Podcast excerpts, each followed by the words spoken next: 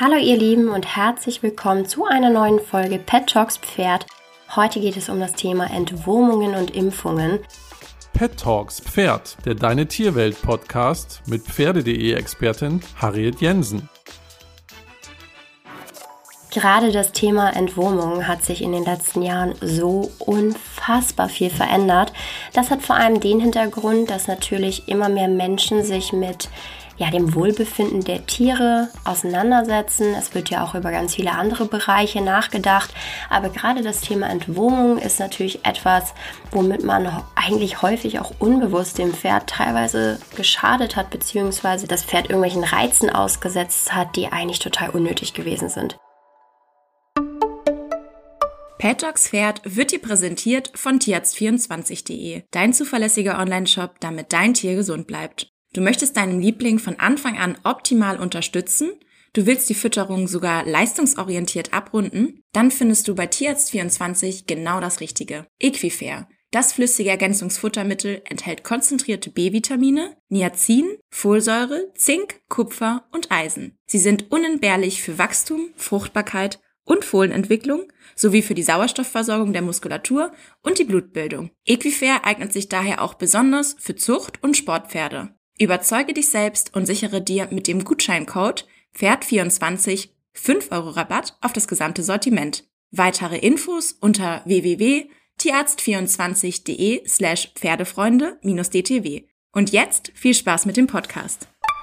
Wenn ich mal so zurückdenke, dann war es je nach Stall früher immer klar, viertel- bis halbjährlich wurde immer entwurmt. Einmal im Jahr die große Wurmkur, die gegen alles ist, also auch gegen Dasselfliegen und Co und es wurde vom Stall aus gemacht. Das heißt, es wurde auch immer so ein bisschen Pi mal Daumen einfach die Menge an Wurmkur, die der Stallbetreiber meinte, der wurde dann da einfach platt gesagt in das Pferd reingedrückt und dann musste das Pferd damit eben klarkommen. Ich habe das früher nicht wirklich viel hinterfragt und muss auch ganz ehrlich gestehen, dass ich gerade erst durch einen Anbieter auf dem Markt, der gerade auf Social Media relativ bekannt ist, weil viele bekannte Influencer mit dem zusammenarbeiten, erst dadurch bin ich selber ein bisschen zum Nachdenken angeregt worden, denn es gibt jetzt mittlerweile Wurmtests, da sammelt man Kotproben von seinem Pferd einfach von den Äppeln ab. Und dann bringt man oder schickt man diese in ein Labor ein. Und in diesem Labor wird dann geschaut, was das Pferd eventuell für einen Wurmbefall hat. Wenn das Pferd keinen Wurmbefall hat, dann muss es auch nicht entwurmt werden, sprich es benötigt auch überhaupt nicht die Chemiekeule. Und das muss ich sagen, finde ich eine extrem charmante Lösung, auch wenn es bestimmt schönere Sachen gibt, als die Äpfel der Pferde zu durchwühlen, da bin ich auch ganz ehrlich. Aber es ist trotzdem, glaube ich, ein sehr guter Schritt in die richtige Richtung, dass man die Pferde halt eben wirklich nur nach Bedarf entwurmt und dass man dadurch ein viel, viel besseres Wurm- und äh, ja, Entwurmungsmanagement äh, betreiben kann.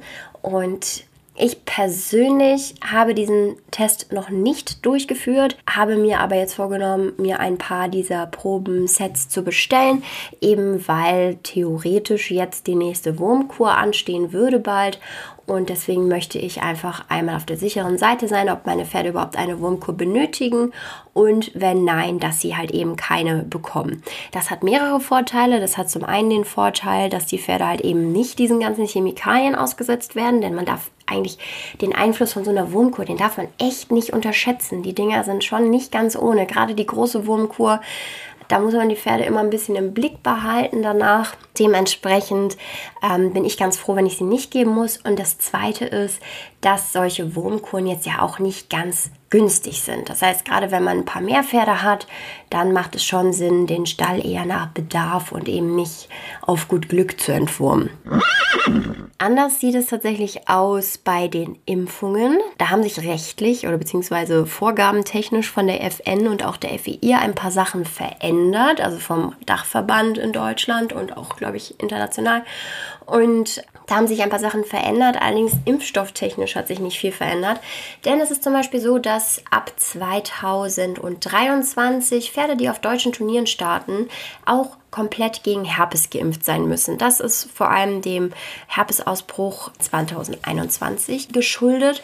Anfang des Jahres in Spanien. Da war es, gab es ja eben einen enormen Ausbruch an Herpes, der aufgrund der Internationalität des Turniers einfach dazu geführt hat, dass unheimlich viele Pferde krank geworden sind weltweit und das da das einfach wirklich sehr, sehr unschön gewesen ist. Und deswegen hat sich dann eben die Deutsche Reiterliche Vereinigung entschieden, dass Pferde, die auf Turnieren starten, ab 2023 gegen Herpes geimpft sein müssen.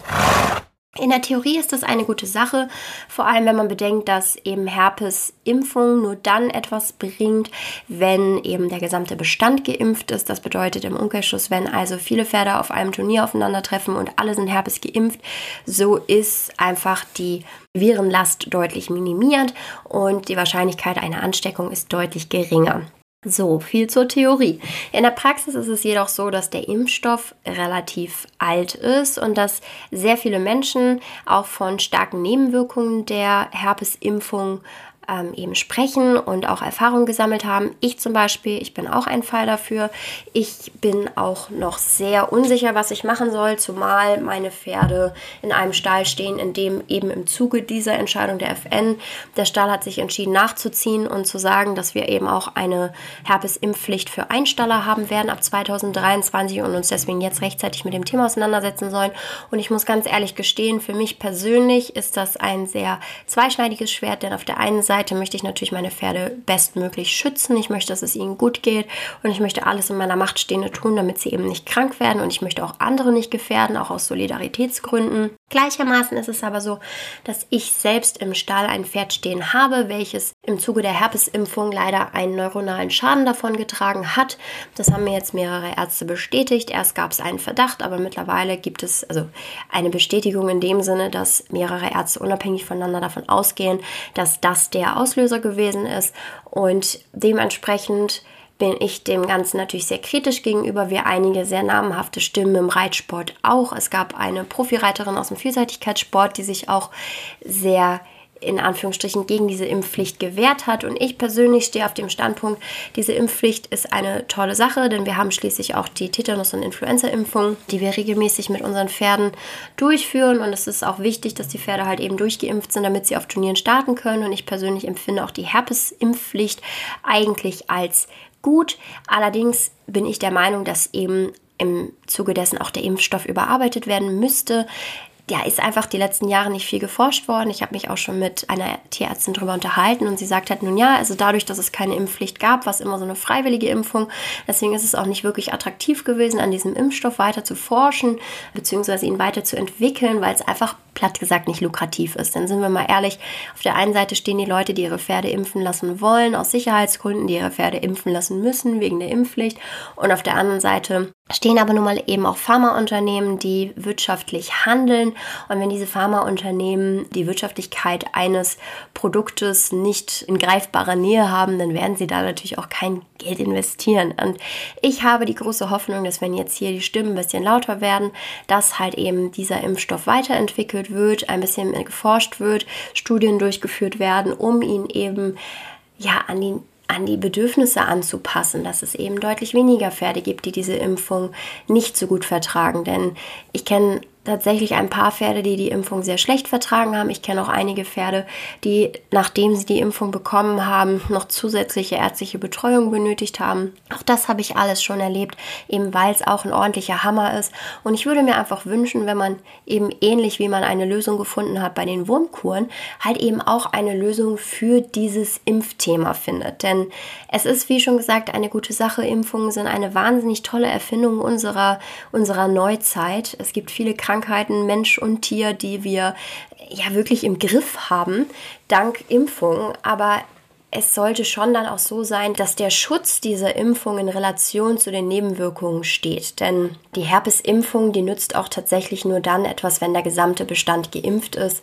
Wenn man also jetzt zum Beispiel auf, auf ein Beispiel eines regulären Reitstalls, wo eben keine Impfpflicht des Bestands besteht, davon zum Beispiel 20 Pferde Freizeitpferde sind und zwei Pferde gehen aufs Turnier, dann sind diese zwei Pferde zwar geimpft, können aber theoretisch Herpes mitbringen und der Restbestand ist eben nicht geimpft und dann kann es dort ebenso zu einem Herpesausbruch kommen.